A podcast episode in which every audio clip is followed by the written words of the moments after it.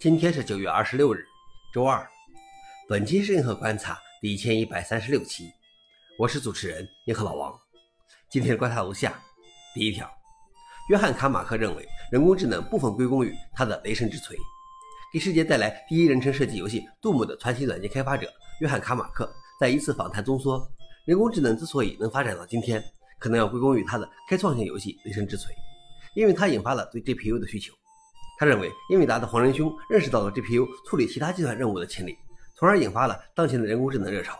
但他仍为自己的贡献感到自豪。此外，他认为通用人工智能 AGI 很可能在2030年左右与公众见面。他成立了一家研究 AGI 的初创公司 King。消息来源：Register。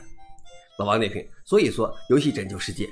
不过，要是按照这个意义上来说，以太坊这种需要 GPU 的区块链也是人工智能的重要推手啊。第二条是倡议阿帕奇基金会结束阿帕奇 Open Office。有开发者号召社区向阿帕奇基金会写信，督促他们将阿帕奇 Open Office 项目归档。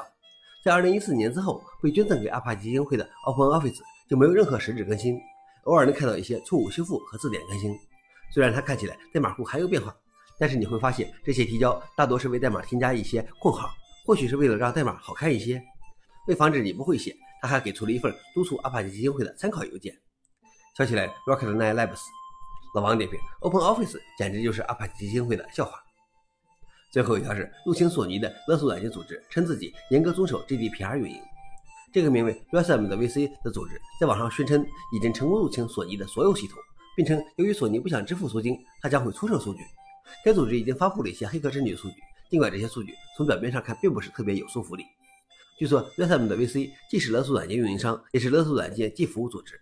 他声称自己是解决公司内部数据安全漏洞的安全解决方案，并严格遵守 GDPR 和数据隐私法运营。该组织称，如果没有收到付款，我们有义务向 GDPR 机构报告违反数据隐私法的行为。消息来源：Video Game Chronic。老王点评：居然这么理直气壮，还要报告到 GDPR，我不禁揉了揉眼睛。